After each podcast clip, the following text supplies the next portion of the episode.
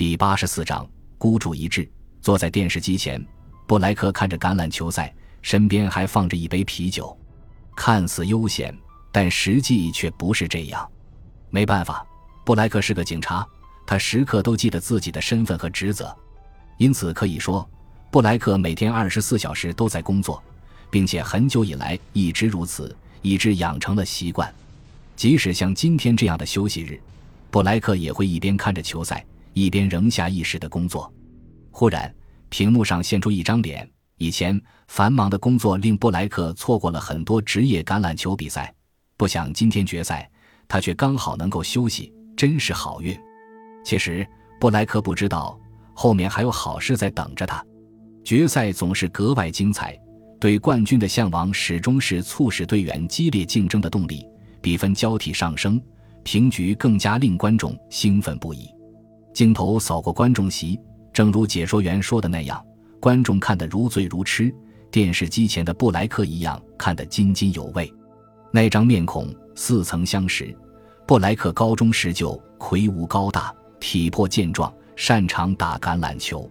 他很想上大学，然后在大学里打橄榄球，再当一名职业橄榄球运动员，不管橄榄球奖学金有多少。可惜。事情并没像他希望的那样发展，他没有上成大学，并且后来还当了一名警察。他是个出色的警察。起初，他被分在交通科的那些日子里，每天早晨上班之前，他都要看一看失窃汽车的名单、车牌号。多年来，记住失窃汽车的型号和车牌号已经成了一种习惯。这个习惯帮助他比别人发现更多失窃汽车，尽管他只是个新手。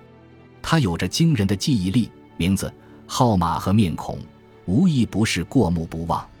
直到现在，他还能记得初恋女友的电话，记得自己每次任务中的一系列编号，记得抓到的第一个犯人的那张脸。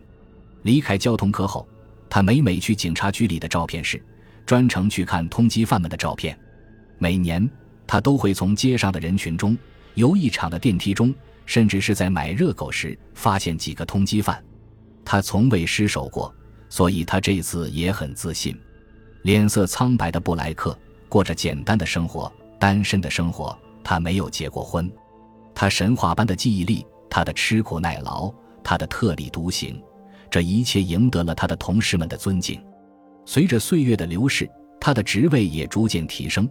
但以他受到的教育和他的能力来说，他现在的职务已算是顶峰了。布莱克站了起来。他自然地记住了那个人所在画面中的出口，以此可以判断那人所在的区域，那是 FF 区。如果赶在比赛结束之前，那么他只要从那个口进去左拐，便可以找到那人。而现在比赛就快结束了，布莱克一边穿上鞋，并把枪套挂到肩膀上，一边考虑着这个难题。比赛要是按时结束，他就赶不上在那人离开之前到达体育馆。只有出现平局需要加时赛，他才能赶上。所以，最好的办法就是打电话给那里的警察，告诉他们体育馆里有一个通缉犯，需要封锁体育馆，以便把犯人搜出来。布莱克抿紧嘴唇，他了解那个犯人，了解他过去的全部经历。虽然他只看过一张望远镜拍的照片，但他愿意冒这个险，赌注无疑便是加时赛。这个通缉犯属于布莱克。不属于警察局，一向单枪匹马的布莱克，这次也要单枪匹马。可是比赛会不会按时结束？那个人会不会逃脱？他耸耸肩。还是那句话，他愿意冒这个险。何况，既然他还在城里，还是有机会的。想到这里，他连电视也没有关，走出自己的两居室公寓，下楼一钻进汽车，便马上打开收音机，收听比赛的实况转播。然后把车开到大街上，开向橄榄球比赛的体育馆。他不停地超车，尽力要在比赛结束前赶到体育馆。以他对城市交通线路的了解，布莱克知道哪条路最近，哪条路上行车最少。收音机里，比赛还在继续，时间就要到了，仍然是平局的结果。他不知道收音机里观众的叫喊声中有没有那个人的声音。他会不会不安？已经提前离开赛场了？不会的，他应该是个狂热的橄榄球迷。他会在比赛结束后随着人群一起离开，不会独自先走的。恼人的红灯，布莱克不得不停下车来。这时，收音机传来可怕的声音、观众的吼叫声和解说员激昂的声音。平局打破了，一支球队领先了一分，但那不是布莱克喜欢的球队。他气得咬牙切齿，在心里呐喊：“加把劲，小伙子们，扳回一分，打成平局，进行加时赛。”红灯变了，他重又飞快地开起车来，耳中倾听着观众的吼叫。他喜爱的球队发起进攻，他默默地祈祷他们能扳平。但可惜的是，这次进攻失败了。布莱克骂了一句。此时比赛只剩下一分钟，他看来赶不上了。时间一秒一秒地过去，他喜爱的球队再次发起了进攻。布莱克紧张至极，两只手紧握着方向盘。他觉得自己的决定是错误的，刚才应该打电话，而不是自己亲自去。分心的他差一点就闯了红灯。突然，他喜欢的球队进攻得分了，比赛平局。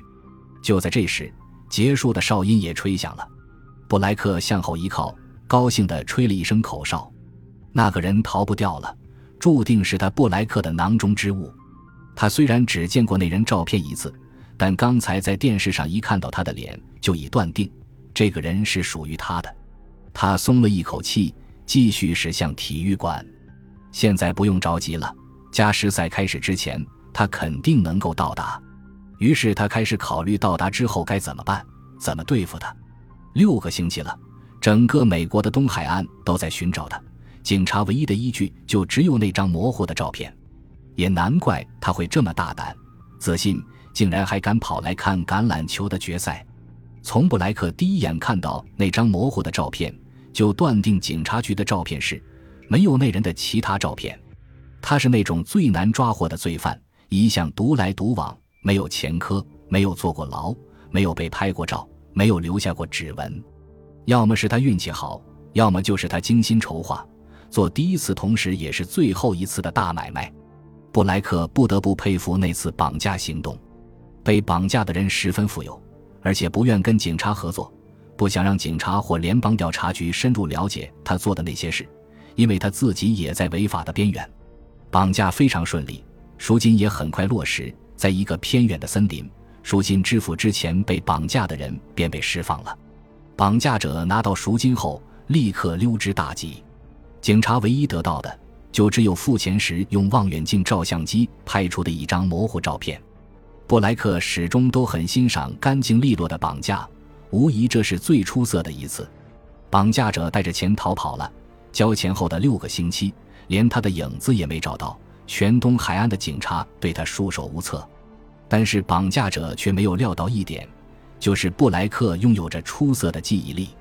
布莱克把车停在体育馆停车场，下车后直奔进口。他拿出证件，只一挥便走了进去。一直走到 FF 区边的过道，走到那里时，布莱克已经气喘吁吁。此时加时赛开始了，激动的观众发出震耳欲聋的狂呼，全都站了起来。布莱克随着几个小贩走出过道，他向左一拐，上了两级台阶，在那里看着赛场。观众席上已经没有空座了，所以他靠近一排座位站着，尽量混在人群里面。场地上。一个运动员正带球奔跑，跑着跑着被绊倒在地。布莱克转过头来，开始寻找那个人。虽然早有心理准备，但是布莱克看到那人还是有些震惊。他只扫了那人一眼，便又重新看回赛场。就那么一眼，足以使他记住所有的细节。那个人很年轻，不超过三十岁，身材苗条，同时又很结实。一张平常的脸没有什么特点，不会引起别人的注意。对罪犯来说，这是非常有利的条件。